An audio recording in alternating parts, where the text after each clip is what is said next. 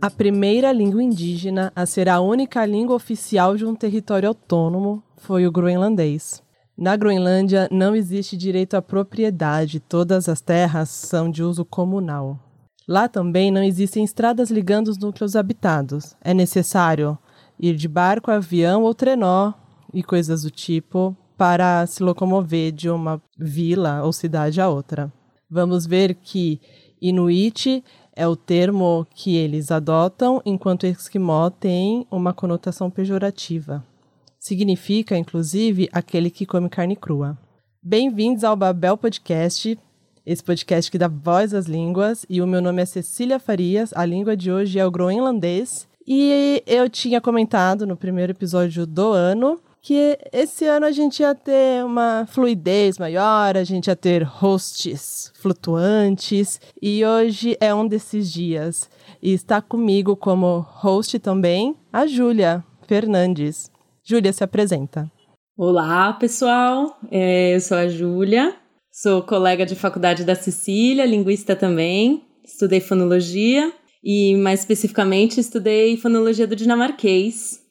Então, tive aí contato, é, morei na Dinamarca, tive contato com alguns groenlandeses e me interesso bastante pela Groenlândia.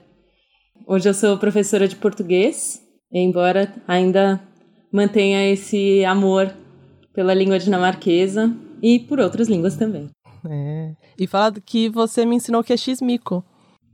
Ah, sim, eu gosto muito de bananas. Inclusive, banana em dinamarquês é banana. E eu como muita banana e como muito x-mico. Peçam na padaria local é, queijo quente com banana, uma delícia. Bem, gente, essa é a Júlia. E vamos lá, antes da gente passar pro episódio, é, como sempre, eu sugiro que quem puder abra um mapa e veja bem onde está a Groenlândia. Ela tem um posicionamento estratégico para a ligação entre América, Europa e Ásia, também é importante ver como que pode um pedaço de terra que está geograficamente ligado à América, na verdade, ser uma possessão europeia, né? O que dificulta até a gente a categorizar esse programa. Porque lá no canal do Babel no YouTube, por exemplo, a gente cria as playlists de acordo com o continente em que a língua do episódio é falada. E aí, onde é que a gente vai colocar o episódio de hoje? Digam aí pra gente.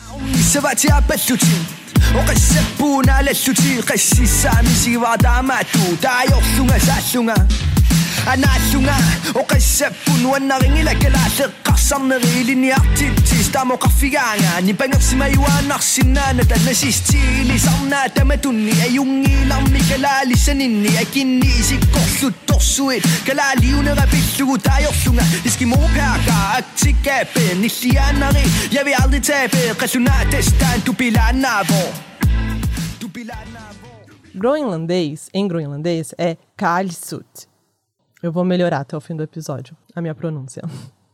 É uma língua da família Esquimó-Aleut, que é uma, uma família de línguas falada na Groenlândia, no Canadá, no Alasca e na Sibéria. Ela é falada por aproximadamente 54 mil pessoas e a Groenlândia, onde ela é língua oficial, tem cerca de 57 mil habitantes. O termo esquimó, como eu comentei, ele é um exônimo. Isso quer dizer que é um nome pelo qual esse grupo é conhecido por quem é de fora e não por eles próprios na língua nativa. E é de origem algonquina. E por isso ele é considerado depreciativo pelos próprios falantes do grupo linguístico. Mas o termo acabou sendo utilizado por alguns linguistas para se referirem ao grupo dos idiomas Yuit e Yup'ik Inuit como um todo.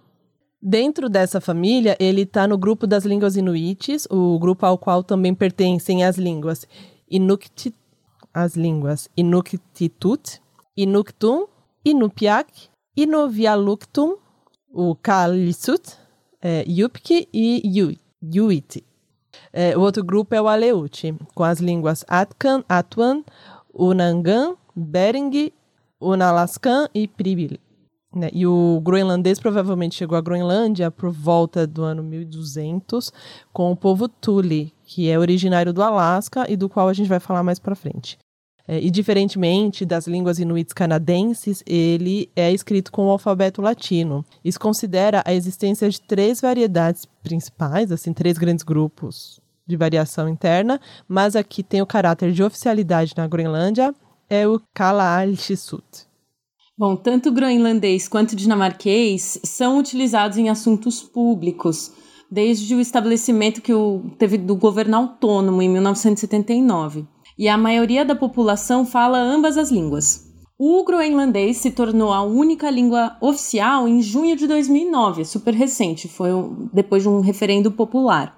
Uma minoria dinamarquesa de imigrantes que não têm ancestrais Inuit falam o dinamarquês como a primeira língua ou a única língua. E o dinamarquês, que previamente era uma das línguas oficiais, permaneceu como uma língua de educação mais alta. O inglês é vastamente falado como um terceiro idioma, e a Groenlândia tem 100% da taxa de alfabetismo. Todos são alfabetizados. É impressionante. É lindo. É. é dá, dá gosto. E aí, em groenlandês, Groenlândia se fala cala. Nossa, eu vou sofrer muito, gente. Eu vou falar desse fonema mais pra frente. Eu vou sofrer igual eu sofri no Naut. Porque é tipo isso. O Kalalist Nunat significa nossa terra. E em dinamarquês, como que pronuncia em dinamarquês? Grönland. Significa terra verde. E essa diferença de nomes a gente já vai percebendo, vai sentindo o clima da relação entre esses povos. Isso porque a Groenlândia é uma região autônoma da Dinamarca, mas a gente vai agora dar um passo atrás para entender como que a gente chegou a essa situação.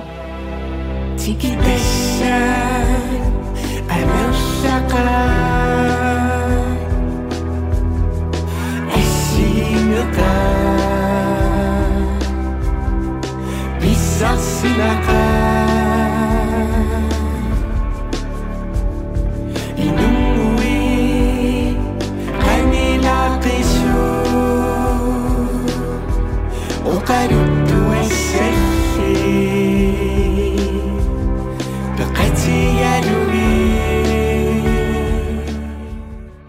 a gente vai pesquisar a história da Groenlândia, as histórias costumam começar do primeiro assentamento europeu na ilha, mas antes de eles chegarem, eles, são os vikings vindos da recém-ocupada Islândia, outras populações já tinham pisado lá. É frequente associarmos a Groenlândia com esquimós, né? Que, como a gente já viu, pode ter uma conotação pejorativa, e por isso vamos buscar diferenciar as denominações aqui e não ficar só com o termo esquimó na cabeça. De acordo com algumas fontes, os Inuits são parte de um grupo maior de uma nação indígena esquimó que habitam as regiões do Ártico dos territórios que hoje a gente conhece como Canadá, Alasca e Groenlândia. Os povos Inuits atravessaram o Estreito de Bering há cerca de 15 mil anos. Faz um tempinho. Vindos do nordeste da Ásia. As primeiras pessoas a pisar na Groenlândia chegaram há cerca de 5 mil anos, vindo do norte do continente americano via Canadá quando o mar congelou ali no Estreito de Thule, no norte da Groenlândia. Nada menos que seis culturas inuites diferentes imigraram em várias ondas. A população da Groenlândia hoje é a descendente da última imigração, a cultura Thule, que chegou lá por volta do século IX. Aí, apesar de não pertencerem a nenhuma nação, né, Estado nacional, e não se considerarem enquanto uma unidade, existem entre 80 mil e 150 mil esquimós no mundo. Na sua maioria são inuits, e a sua cultura é pacífica, solidária.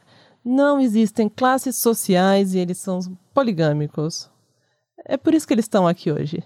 Maravilhosos. E aí os Inuites, eles são povos que aprenderam a conviver né, com o clima polar e ao longo da história eles desenvolveram técnicas para caça e para pesca em condições muito adversas, sob temperaturas muito abaixo de zero, tipo menos 45. E aí suas habilidades tradicionais permitiram a construção de moradias com materiais simples, mas que ofereciam, oferecem uma razoável segurança e conforto nessas condições naturais. Eles possuem um conhecimento astronômico muito rico, assim como uma habilidade de se orientar em meio àquele branco sem fim das áreas cobertas de gelo. Então você tem que. Nossa, você tem que ter uma bússola internalizada, né? E olhar bem para o céu. Sim. Nossa. Nossa, tem que ter uma noção de astronomia muito, muito bom mesmo. de direcionamento. Eu, eu não sei nem o que é escrever Cara, eu tô direita. perdida. Eu tô Meu com Deus. labirintite.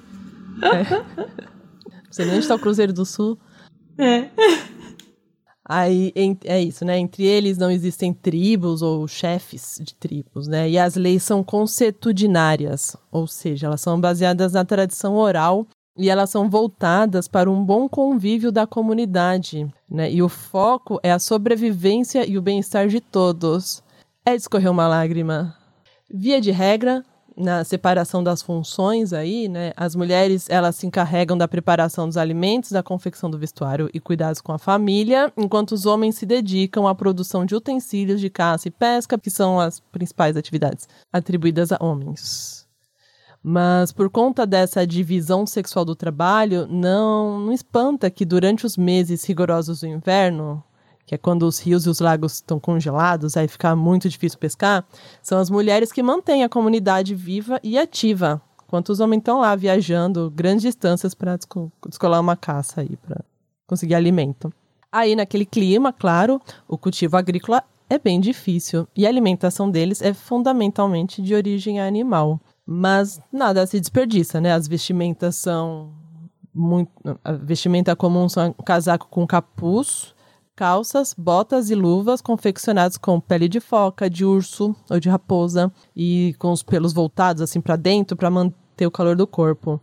Os veículos dos esquimós também são bem peculiares, eles viajam grandes distâncias entre nós puxados por cães, podendo atingir até 40 km por hora, e o que já é mais do que, o trânsito de São Paulo, e ou em barcos feitos a partir de pele de baleias.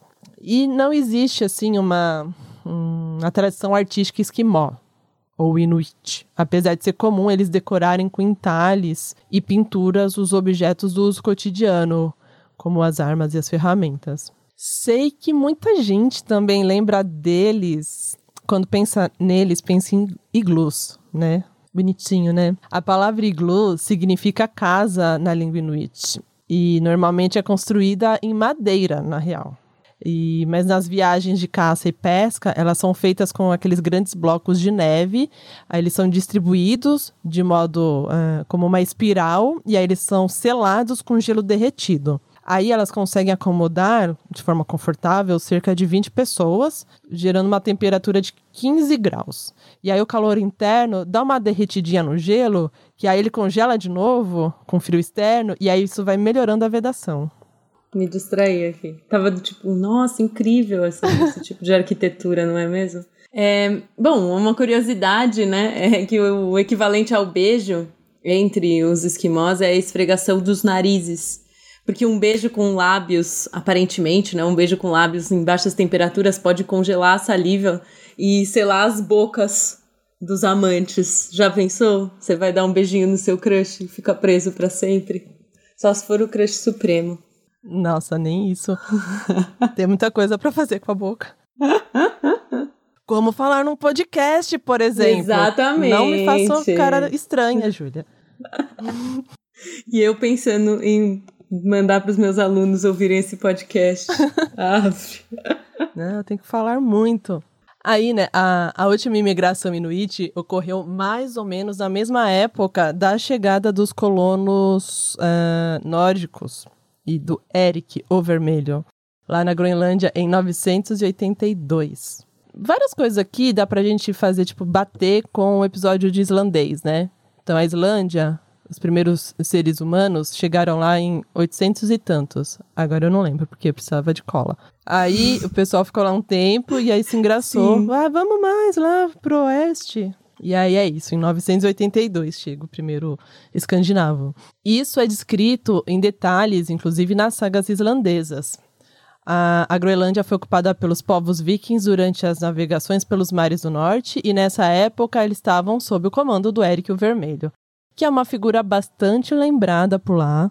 Tem estátuas em algumas cidades, assim, tipo a estátua que as pessoas visitam. E, inclusive, o filho do Eric, o Leif Erikson, ele foi o primeiro europeu a pisar em solo americano, porque ele continuou, né? Vamos mais pro oeste. Aí ele pisou lá na América do Norte em, no ano 1003.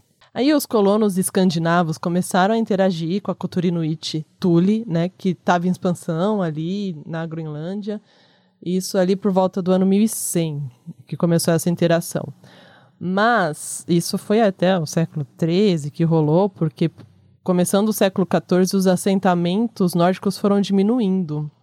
Assim, tem uns dados que indicam que entre o ano 800 e 1300, as regiões em torno dos fiordes, ali do sul da Groenlândia, tiveram um clima relativamente mais ameno em comparação com o que é hoje. Então, árvores e plantas herbáceas cresciam lá. Tinha um clima inicialmente que permitia agricultura e criação de gado. E daí eles podiam fazer o que eles faziam lá na Noruega antes. E aí, cerca de quatro séculos depois da ocupação, os vikings deixaram a Groenlândia porque não seguraram a onda. Não conseguiram mais se adaptar bem ao clima inóspito da região. Gente, é um país escandinavo achando que a barra é pesada do frio. Então, ah. sente.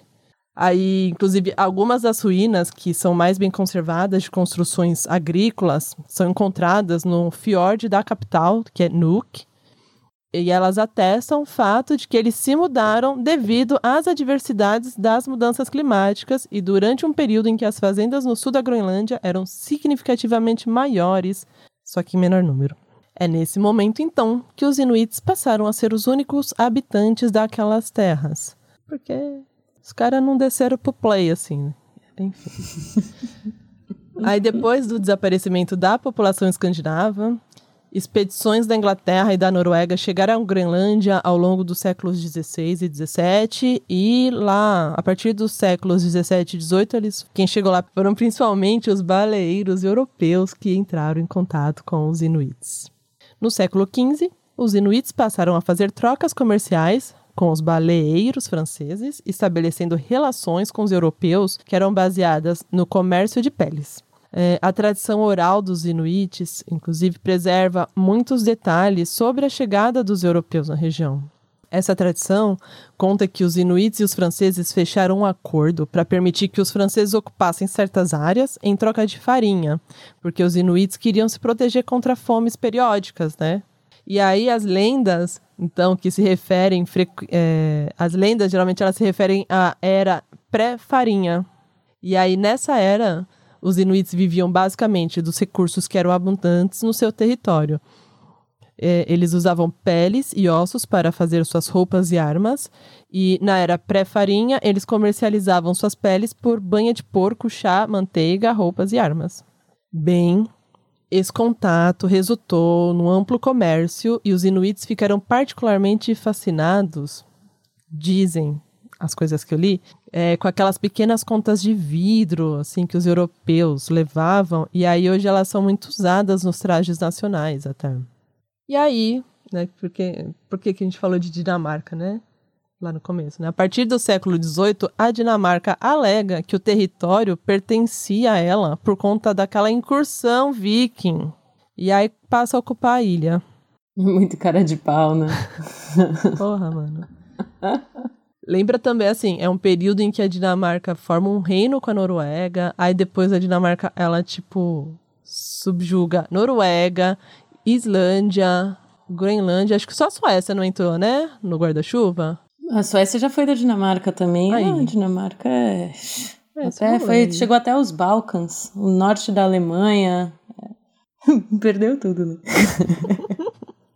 Perdeu tudo no War. Pegou os 17 territórios. Ela tava jogando War, né, na real. E ela tinha que é, conquistar claro. um monte de territórios.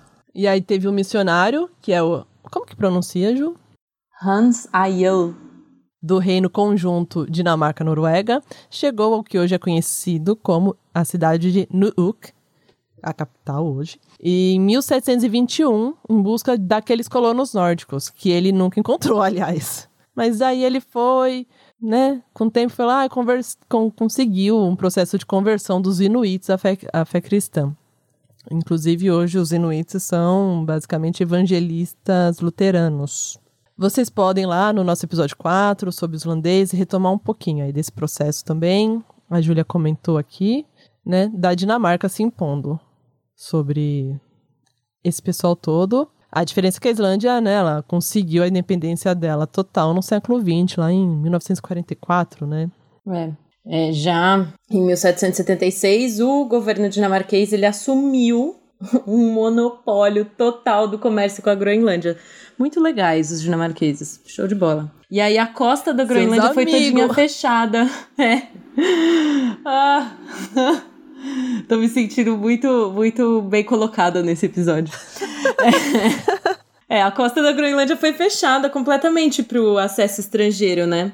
E ficou fechada até 1950. E aí, durante todo esse período, a Dinamarca tentou é, fazer uma, uma graduação ali, aclimatar os groenlandeses com o mundo exterior, como se fosse um meio de campo, porque eles não poderiam ter o contato com o mundo exterior sozinhos, né? Porque eles achavam, um governo dinamarquês, né, achava que a sociedade ia enfrentar, a sociedade groenlandesa ia enfrentar uma exploração do mundo exterior ou até mesmo uma extinção se, fosse um, se o país fosse aberto.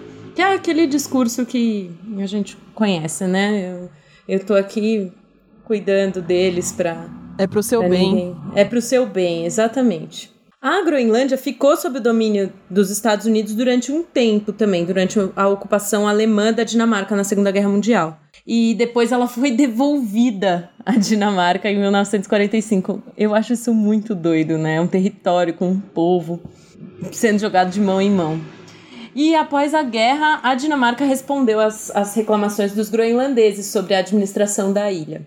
Uma comissão em, em 1946 que teve o maior conselho groenlandês, que é o Landsråd, como participante, deu o pontapé inicial às negociações. Então, dois anos mais tarde, uma grande comissão foi fundada e o monopólio da Royal Greenland Trading Company foi abolido em 1951. E aí, em 53, a Groenlândia se tornou parte integrante do Reino da Dinamarca.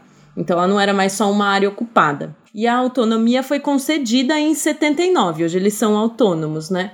A Groenlândia tem um governo autônomo desde 1 de maio de 1979. E embora a Groenlândia continue fazendo parte do reino da Dinamarca, o governo autônomo da ilha é responsável pela maioria dos assuntos domésticos. É, isso é bem interessante, assim, eles têm essa relação, Ceci, mas tem uns interesses muito grandes, claro, né, da Dinamarca manter ali, porque a, Groenlândia é uma base militar dos Estados Unidos. Então, toda a política entre é, Europa e ali os escandinavos e os Estados Unidos se dá muito por meio da Groenlândia, né? É, é, é, um, ele é, um, é parte do reino, não é só mais uma área ocupada, mas é uma área ocupada. Então, isso é, é bem doido. É, uma outra informação que eu vi também, que eu achei assim, supostamente eles fazem parte do mesmo reino, né? Mas ao mesmo tempo que a Dinamarca é classificada como o segundo país mais feliz do mundo, a Groenlândia tem uma das maiores taxas de suicídio das últimas décadas. Então, Sim. até que ponto eles são do mesmo reino, né? Sim, e mesmo groenlandeses na Dinamarca, vivendo na Dinamarca, né? É, tem um índice altíssimo de suicídio. Inclusive, existe uma relação é, bizarra, né? Essas coisas muito bizarras. Porque a Dinamarca teve essa ocupação, né? Tem essa ocupação na Groenlândia, é uma área autônoma, mas a Dinamarca está lá ainda futricando. E ela também tem esse, esse futrico nas Ilhas Faroe, né, que ficam mais próximas da Europa, estão entre a Islândia e a Europa. Só que as pessoas, o fenótipo das pessoas nas Ilhas Faroe é muito europeu, e da, das pessoas na Groenlândia não. Então, quando essas pessoas vão para Dinamarca, elas são completamente taxadas lá e elas sofrem racismo. Né? Os, as pessoas das Ilhas Faroe passam assim, ah, tranquilinhos, por como se fossem é, dinamarqueses nascidos no território dinamarquês europeu. E os groenlandeses não. Então, além de tudo, é isso. Eles na Groenlândia, eles são dinamarqueses, mas eles na Dinamarca, eles são groenlandeses. É, é bem. É uma relação bem difícil, assim. Escrota. Escrota. pra, pra colocar em, em belas palavras. É muito pesado.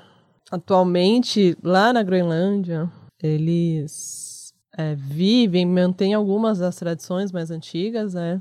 o contato com os europeus, como já tem muitos séculos, é, resultou numa assimilação de algumas técnicas, costumes e hábitos, como a gente comentou lá da religião cristã. Mas as culturas inuits resistem ainda, sobrevivem na Groenlândia e tanto inventando como desenvolvendo ferramentas é, adaptadas e refinadas ao longo das gerações que estão em uso ainda hoje. Então, algumas coisas nunca desapareceram, até mesmo das culturas mais modernizadas, e os mitos e lendas tradicionais, inclusive, ocupam um lugar muito importante na cosmologia groenlandesa. Tem uma informação que é parece meio aleatória, mas não é tanto, né? Que mais de um presidente dos Estados Unidos tentou literalmente comprar a Groenlândia da Dinamarca. O Truman ofereceu 100 milhões de dólares pela ilha em 1946. Galera é bem louca, né? Galera. Nossa. É chá de fita. E aí, em 2019, né, há pouco tempo, o Trump retomou essa ideia, mas inclusive ele foi bem aloprado pelos políticos dinamarqueses, que eles nem deram muita, muita atenção assim pro Trump. Foi tipo, aham, uh -huh, Cláudia, senta lá. e agora, é, para comentar um pouco de situação política atual da Groenlândia também, tem uma participação especial aqui. Fala, Matias. Boa aurora boreal, ouvintes do Babel Podcast. Meu nome é Matias Pinto e eu sou apresentador do Xadrez Verbal, a sua revista quinzenal de política internacional em formato podcastal, enquanto durar a pandemia viral. Fui convidado pela Cecília Farias para falar um pouco das últimas eleições groenlandesas. O pleito que foi realizado na primeira semana de abril de 2021 teve como grande vencedor o partido Inuit Atacadijit, que conquistou 12 cadeiras no parlamento, tendo um acréscimo de 4 em relação às últimas eleições em 2018. Este partido, como o próprio nome indica, representa a população autóctone e está localizado à esquerda no espectro ideológico local, também tendo afiliação com a esquerda verde nórdica. Em relação à sua metrópole Dinamarca, busca uma rápida independência.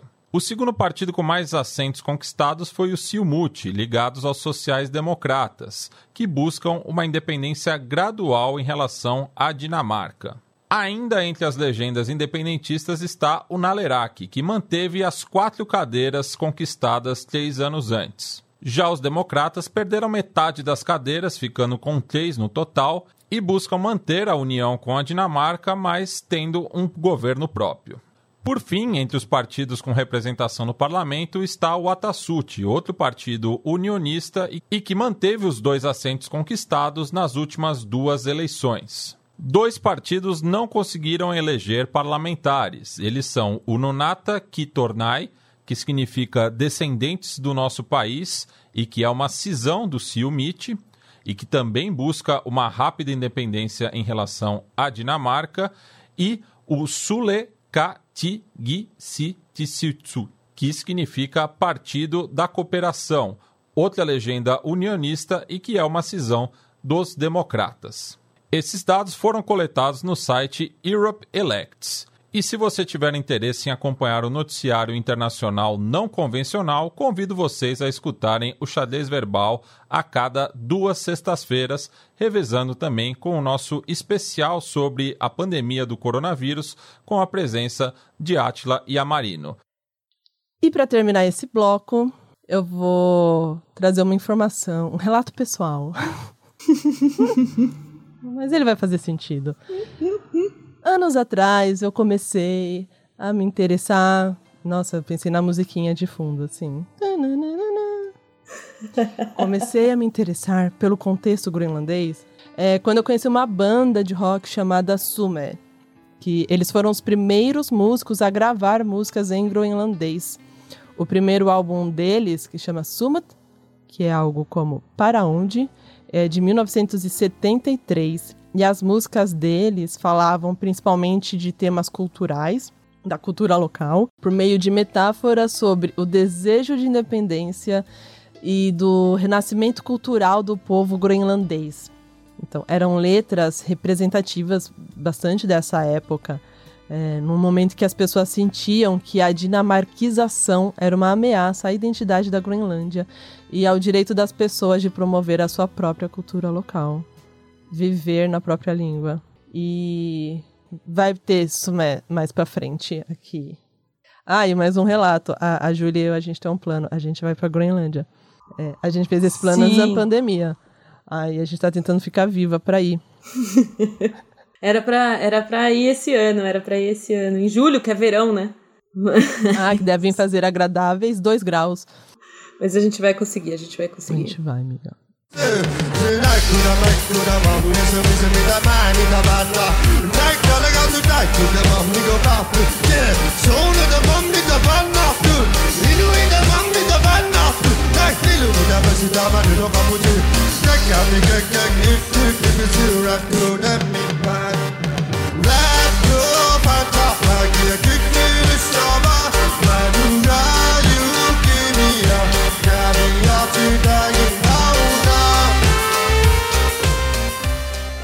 agora a gente vai ouvir um falante pronunciando direito essas coisas que eu estou, né, portuguesando tudo.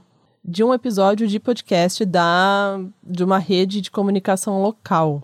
Chama KNR Podcast.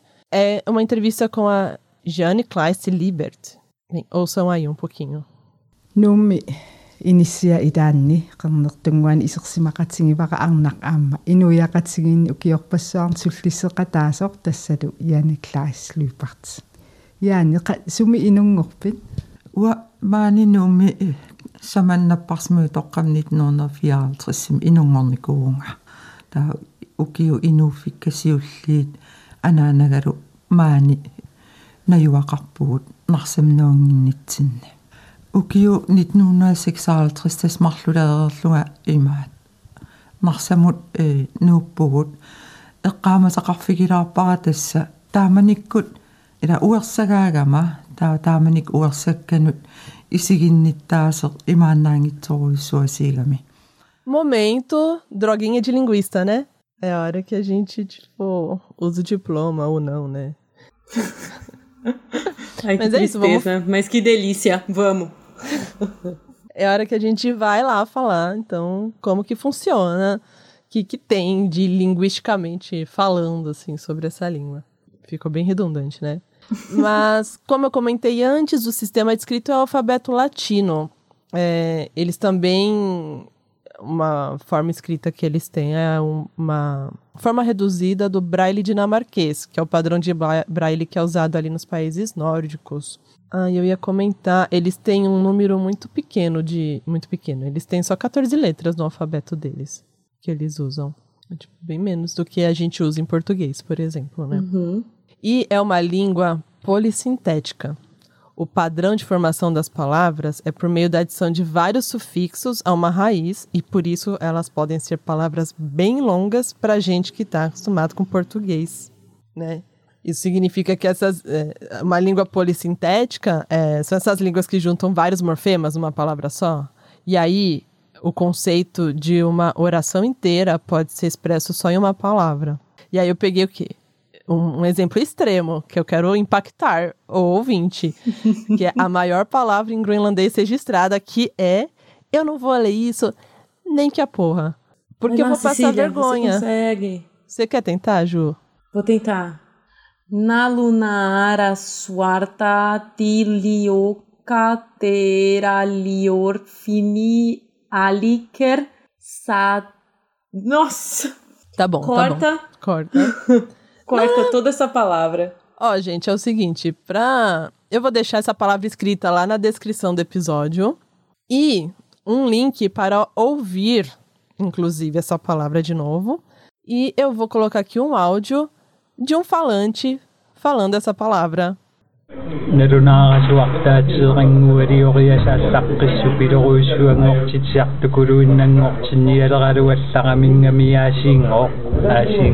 Então ouçam essa palavra, porque se a gente não falar ela é por incompetência nossa, porque a gente está acostumado com um padrão específico de palavras, viu? E essa palavra significa mais ou menos isso. Mais uma vez, eles tentaram construir uma estação de rádio, mas aparentemente ainda está só no papel. Olha que maravilha, você tem uma palavra para isso tudo. Doido. Pra minha cabeça lusofônica. Nossa, quantas palavrinhas curtas você tem, Cecília? É. Palavrinha de merda aí. Ai, anticonstitucionalissimamente. Nada, isso não é nada. Nossa. Vamos falar de sintaxe. Kalaltisut é uma língua é, de padrão ergativo absolutivo. O padrão dela, inclusive, é a, a, ordem numa oração é sujeito, objeto e aí o verbo no final. É a forma padrão. E para lembrar a gente sobre o que é uma língua ergativa absolutiva, a gente vai retomar uma coisa que o Luiz Fernando falou para a gente lá no episódio 17. Olá, pessoal, tudo bem? Eu sou o Luiz Fernando, que participou do episódio do Babel sobre o Caritiana, e eu tô aqui a convite da Ceci para explicar para vocês o que é uma língua do sistema ergativo absolutivo. Então, tem línguas como o nosso português, nas quais o verbo concorda com o sujeito. Por exemplo, pense na sentença eu votei no Fernando Haddad. O sujeito aqui é eu, e o verbo concorda com esse sujeito. Eu votei no Fernando Haddad, e Fernando Haddad é o objeto. Ah, essas línguas, como o português, a gente fala que é do sistema nominativo acusativo. As línguas do sistema ergativo absolutivo, o verbo concorda com o objeto. Por exemplo, se você falasse uma sentença como eu votarei no Lula, numa língua ergativa absolutivo, o verbo votar ia concordar com Lula e não com eu. Ou seja, se você trocasse o objeto, você poderia trocar a concordância e o sujeito não influencia em nada o verbo. Há sentenças, no entanto, nas quais é, não tem objeto. E o que, que o verbo faz nesse caso? Nesse caso, ele vai concordar com o sujeito. Se você falar alguma coisa como o fascismo perderá em 2022, aqui essa sentença ela não tem objeto. Então, o verbo perder concorda com o fascismo, que é o sujeito. Então, você fala, o fascismo perderá em 2022. Quando o verbo concorda com o sujeito, a gente fala que a sentença ela está no caso ergativo. Quando o verbo concorda com o objeto, a gente fala que a sentença está no caso absolutivo. Por isso que esse tipo de língua a gente chama de uma língua do sistema ergativo absolutivo. Bom, espero ter ajudado e é isso. Outra característica também é a switch reference, né? Ou referência de comutação, acho que seria a melhor tradução, que é uma forma é, gramaticalizada de marcar a continuidade ou a descontinuidade entre os referentes dos argumentos de uma oração. O, como assim? Pega quando a gente fala, por exemplo, ele viu a casa dele. Sem um contexto, a gente não sabe se a casa é do sujeito da oração ou se é de outra pessoa. No groenlandês, eles sabem, porque eles podem falar itlu, ilsu a, taku a a. E esse ilut a significa que ele viu a casa de outro homem. Ou ele pode usar iduni taku a a, que é quando ele vê a própria casa. Então, ele tem um pronome diferente para explicitar isso. E aqui eu vou inserir uma nota de rodapé. O pessoal da Estopim nem sabe, porque eu estou inserindo depois da edição. Que é um caos que eu lembrei agora, depois que a gente gravou o episódio numa situação em que estávamos é, numa festa, tava o Bruno Guide, tava o Rodrigo Madri Lazaresco, que esteve aqui em dois episódios já do Abel, e a Juliana, que vocês vão conhecer em breve. E tava eu, a Ruli e o Rodrigo, e nós queríamos tirar uma foto de nós três. O Bruno passou e nós dissemos: Bruno, tira uma foto nossa? O Bruno então esticou o braço e foi tirar uma selfie, só que na verdade era para tirar uma foto de nós três sem o Bruno. Se no português nós tivéssemos é, essa mesma distinção de um pronome que deixa explícito a referência, o Bruno saberia que não era uma selfie, e sim que era uma foto de nós três. Hum, no fim das contas, nós temos uma foto de nós três e uma selfie linda com o Bruno. E assim, para completar dados sobre sintaxe, né, o kalalisut distingue dois tipos de palavras abertas, é, substantivos e verbos, e essas, essas categorias são subdivididas em palavras transitivas e palavras intransitivas. Eles têm quatro pessoas do discurso, eu ia falar pessoas, que é, é galego. É, que eles têm a primeira, a segunda e terceira pessoa, e também tem uma terceira pessoa reflexiva, que tem relação com isso que a gente falou, né, de referência de comutação. Eles têm é, só dois números, duas marcações de número, que é singular e plural. E por que, que eu tô falando isso? Porque pra gente é assim também. É porque é, outras línguas da família linguística deles, como o Inuktitut, é, tem dual, por exemplo. Então, eles têm uma separação entre o que é singular, entre o que é dual e o que é plural. O groenlandês não. É só singular e plural. Ó, então é bem mais fácil pra gente aprender. E tem 10 casos. Lembra, gente, caso? Caso é aquela forma da palavra que indica qual é a função dela na oração. Esses 10 casos são absolutivo, ergativo, equativo, instrumental.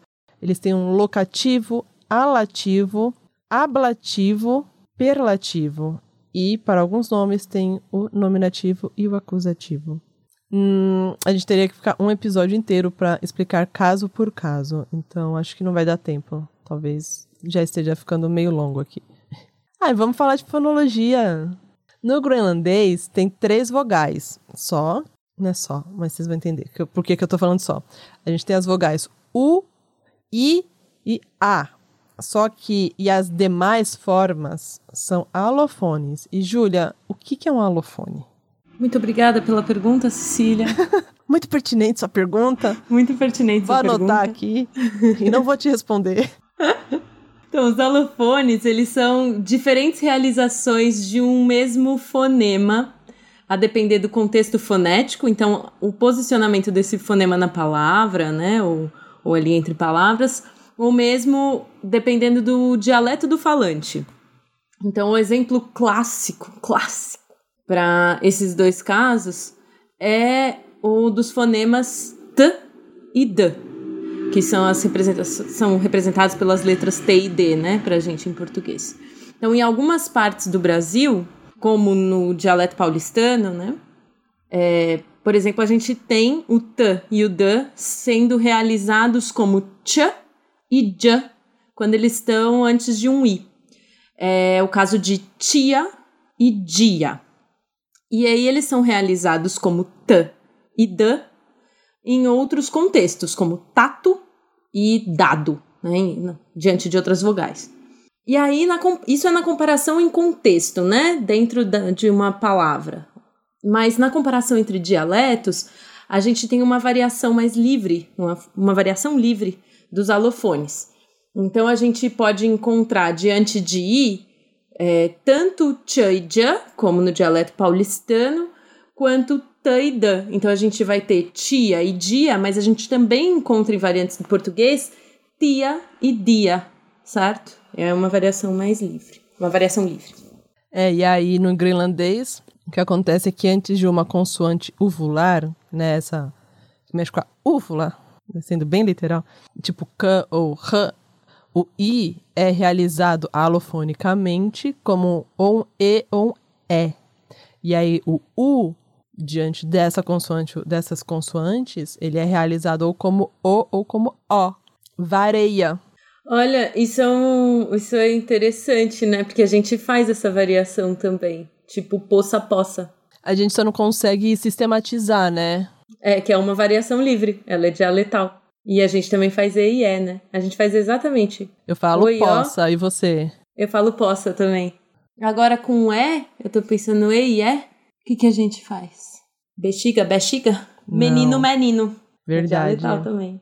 E menino, nessa a gente faz três, inclusive. Menino. Porque é átono, né? Teoria. Teoria e teoria. Amo. Essa aí, etária, completamente. E Belchioriana. Belchioriana. um alofone belchioriano. e aí, quando tem, inclusive, é, quando a gente vê o groenlandês escrito, né, tem muitos momentos em que a gente tem vogais juntas, assim, né? E quando a gente tem vogais duplas, elas são, inclusive, pronunciadas separadamente. É, significa assim, não é que é para falar uma vogal estendida, uma vogal longa. Você tem que pronunciar as. Eles pronunciam duas vogais. Então, a capital da Groenlândia é Nuuk. Não é Nuuk, né? É Nuuk. O mesmo nome da língua é Kalaallisut Escreve com dois As depois do. Esse, né? Lá, lá A, isso. Nota de rodapé número 2.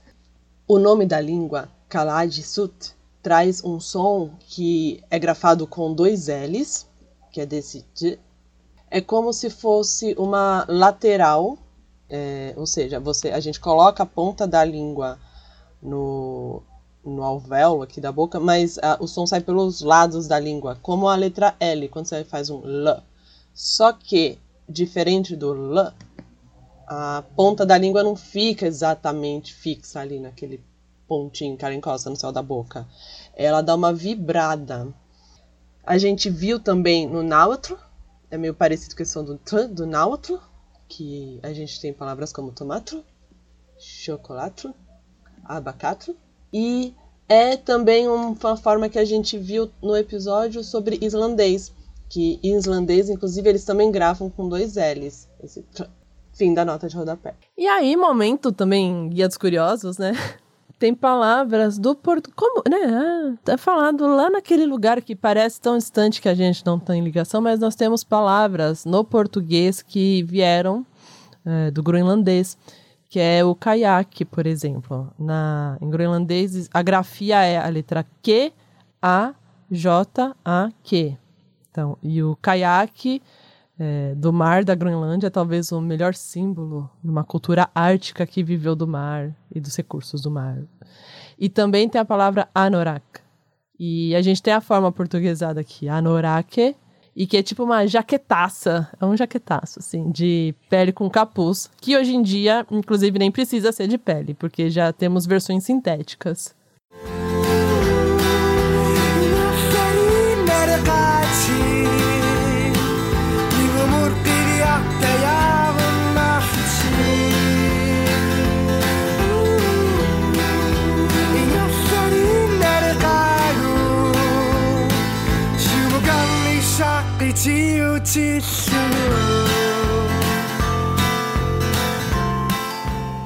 Agora a gente vai aprender o quê?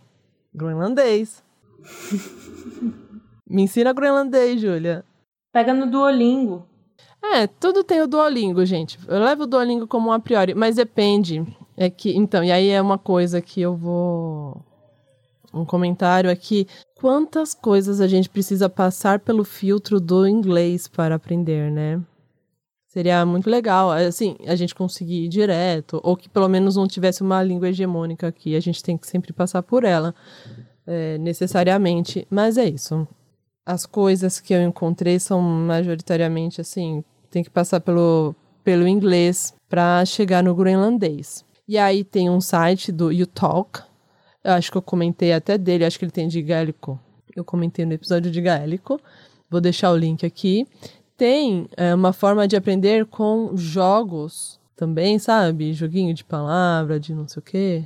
Tem o Master and Language. E aí você consegue ir do português direto para o groenlandês. Isso é uma grande vantagem aqui. Vou deixar um link também de um negócio que tem o nome Brasil, mas não tá em português. É tipo Brasil 1500, Brasil com Z 1500. É, vou deixar aqui embaixo que são mais de expressões, umas coisas. Não é bem aprender língua, né? A gente sabe que língua não é ficar aprendendo expressão isolada. Mas quando vocês forem visitar a Júlia e eu lá na Groenlândia, vocês podem aprender a falar um bom dia, um como liga o aquecedor, coisas assim, que eu acho que são boas de aprender lá. Exato, exato. Vou deixar um link aqui do Conselho da Língua Groenlandesa, a quem se interessar, e também uma apresentação de, que está no YouTube da linguista Lenore Grenoble sobre a língua. No, aliás, olha, é muito legal escrever os roteiros, né? Porque a gente aprende muita coisa. É, so, ela, essa apresentação está no canal do projeto Sorosoro. O programa Sorosoro lida com diversas línguas, com diversidade linguística no mundo. E, inclusive, Sorosoro é de uma língua, um termo de uma língua araque, que é falada, uma das línguas faladas em Vanuatu, um pequeno estado ali no, no Pacífico. E aí, enfim, eu quero fazer, eu fiquei com vontade de fazer um episódio só sobre o programa Sorosoro. Mas eu vou me conter. Olha, no Facebook tem uma página que é para aprender groenlandês, que é Learning Kalaallisut. Fica o link aqui embaixo. E deixo um link também de uma groenlandesa, o canal dela da Malu Ling, E ela fala sobre a língua, ela canta músicas, ela é dessas pessoas legais que fazem coisas pra gente ter algum contato, assim, sabe? Para ler, gente. Júlia, começa falando o seu. A minha indicação de leitura é uma reportagem que saiu na revista Piauí. Tô na dúvida agora se é 2017, 2018. É que sabe como é, né? Eu assinei a Piauí e fiquei lendo as Piauí do, de 2017, tô lendo até hoje. É. Então. Você é, vai ler da pandemia é, eu quando você estiver pandemia, aposentada. Que é nunca. É. Mas é uma reportagem é, que fala um pouco sobre essa, essa- São essas reportagens da Piauí que começa com. O foco é pensar nessa Groenlândia que está derretendo, a questão do gelo, o aquecimento e o que acontece, esse degelo que vai acontecendo, que vai se retroalimentando lá. E aí pega uma parte histórica, né? Então vai pensar em todas as perfurações, ocupações americanas, é, base de estudo, base de pesquisa americana. E sobre essa relação é, Dinamarca e Groenlândia, e mesmo da relação entre os groenlandeses, trabalho nas fábricas é, e o movimento dos trabalhadores na Groenlândia é bem interessante. É uma, uma boa reportagem, assim. Que massa. Ó, nessa onda tem uma reportagem do El País que fala do Trump querendo comprar a Groenlândia e ele não é o primeiro. Nem me surpreende. ai, é. E aí eu já vou colocar junto aqui. Eu vou pular a fila, inclusive, que eu não ia falar de podcast agora, mas eu vou falar que tem um episódio é, do Petit Jornal que chama Groenlândia à Venda. Que aí eles vão explicar com detalhes essa história aí de comprar a Groenlândia, sabe? Essa bad trip aí que do, do Trump recente. Uma das, né? E falando de podcast, tem assim, tem uma rádio que é uma rádio nacional ali que chama Kalalit Nunata e que eu vou deixar o link e eles também têm um podcast, então fica aqui o link para quem fica, quiser ficar sentindo a língua. Já quero falar também, retomando aquela história da banda do Sumé, teve, ai, teve- ai, como é o nome daquele negócio lá que é só cinema nórdico? Como assim? Ai, tem uma mostra de cinema que é de país escandinavo. Acho que não só escandinavo, acho que tem a Finlândia também, não? Deixa eu ver. Enfim, O colar do Google. É, teve o, um desses, tem um bagulho que. Uma mostra de cinema que é de- desses países. E aí, nessas que passou é, um documentário sobre o Somé, sobre aquela banda lá, que foi a primeira a gravar em groenlandês, e que é tipo Sumé, uh, The Sound of a Revolution, né, o som de uma revolução, e é uma delícia, e eu vou deixar aqui no... Eu consegui o link pro trailer, e eu vou deixar aqui que eu quero que vocês deem uma clicada, aqui eu quero dizer no nosso blog, né, e que vocês fiquem com vontade de ver, e vejam, e fiquem muito animados como eu fiquei. Outro filme, eu vi esses dias, é bem gostoso. Um, você vai lá no Netflix e chama Viagem à Groenlândia. Vai lá. É de 2016. São dois franceses que eles. O, o, o pai de um deles mora numa. Numa vila lá. Aí eles vão visitar o pai desse cara. O nome da vila é Kuljuswak. É uma das vilas mais remotas ali da Groenlândia, né? E aí, o filme é em francês, porque tem os franceses que vão lá, e também Inuit, que eles estão lá naquela vila. É, vou deixar aqui também o link do trailer, e é, é bem legal. Eu... Nossa, foi um programa muito bom de feriado, inclusive. Fala o seu, Ju. É, eu, eu recebi uma indicação já faz um tempo, quando a gente decidiu ir pra, pra Groenlândia, de um filme que chama Inuk. Que é um filme groenlandês e também é, francês, mas ele é falado todo em groenlandês, né? Ele é de, de 2010, mais ou menos. Mas eu não assisti ainda, então tô dando essa bela indicação sem ter visto. Quem quiser ver e me falar se é bom, a pessoa que me indicou é meio, sei lá, né? Mas Espero que ela não Mas- ouça esse, o Babel. porque- Eu espero que ela ouça. E aí depois É, ela vai tirar satisfação com você, cara. Exato. E eu vou mandar a satisfação na cara. Mas eu acho que deve ser interessante, assim, tô, tô ansiosa pra ver. Ai, gente, eu descobri uma coisa. Olha, é, eu, eu acho que é uma dica pandêmica, inclusive. Eu descobri um canal de um cara que chama Stephen Forster.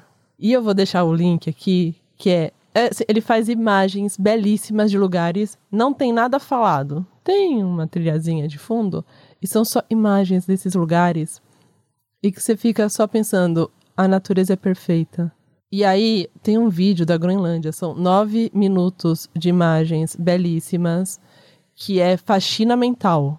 Coloca, você vai ter. É, não, medita, não, não medita. Aeró, não, não, aeróbica não.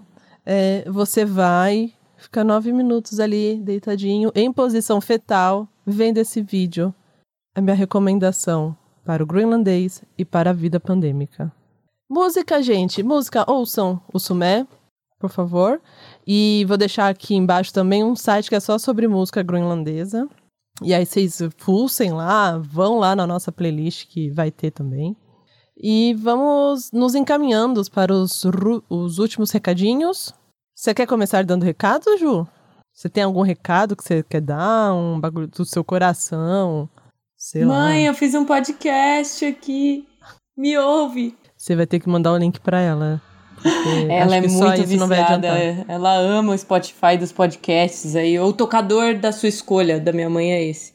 É, bem, eu né, sempre deixo umas saudações aqui pro Thiago e pra Letícia, que são do Pistolando e são da Estopim, a Estopim que edita aqui o Babel. Vocês tiveram, inclusive, a oportunidade de ouvir a voz da Letícia no último episódio sobre crioulo haitiano. Belíssima voz. E mandar um beijo para Raquel Menezes, que é do podcast Dotges. É um podcast sobre, sobre alemão e arrebaldes. E arrebaldes? cercanias. Arrebaldes? E o que está ao redor do alemão. Né? Então vão lá ouvir. A gente fez uma participação falando sobre línguas germânicas e a história do alemão. Quero mandar um beijo para todo mundo que é nosso apoiador, apoiadora, apoiadore na nossa plataforma de financiamento coletivo quem, é, quem apoia financeiramente, financeiramente, porque tem muitos tipos de apoio nesse mundo, né?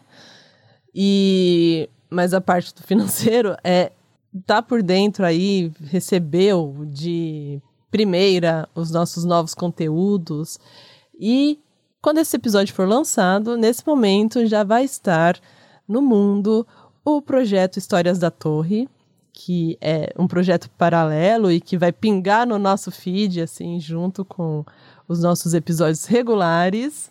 Então, quando eu falei no começo do ano que a gente ia ter novidades em que o Babel 2021 ia ser uma doideira, é, doideira muito legal, é, tem galera participando, tem conteúdo novo, tem vídeo de YouTube, que não é só episódio, então fiquem atentos.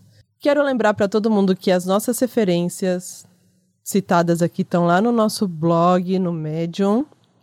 É, o link fica na descrição do episódio, inclusive. Vocês podem nos acompanhar nas redes sociais, que é sempre arroba Babel Podcast. A gente tem uma playlist no Spotify chamada Torre de Dança, na qual a gente coloca as músicas que tocam nos episódios e nos teasers. Aliás, para quem só ouve o episódio aqui nos tocadores de podcast, a gente sempre faz um teaser antes de lançar o episódio.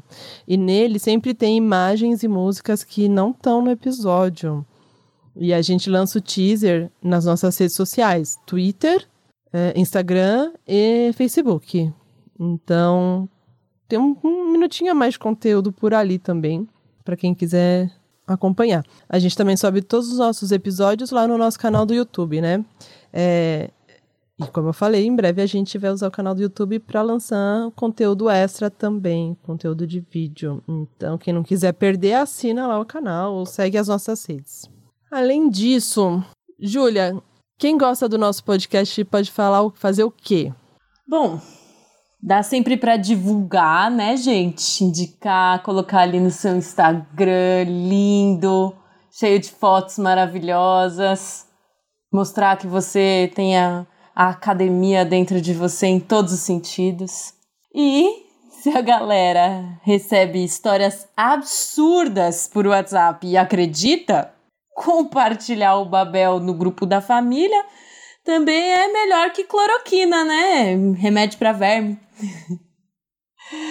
se tiver condição, considera também a possibilidade de ajudar financeiramente.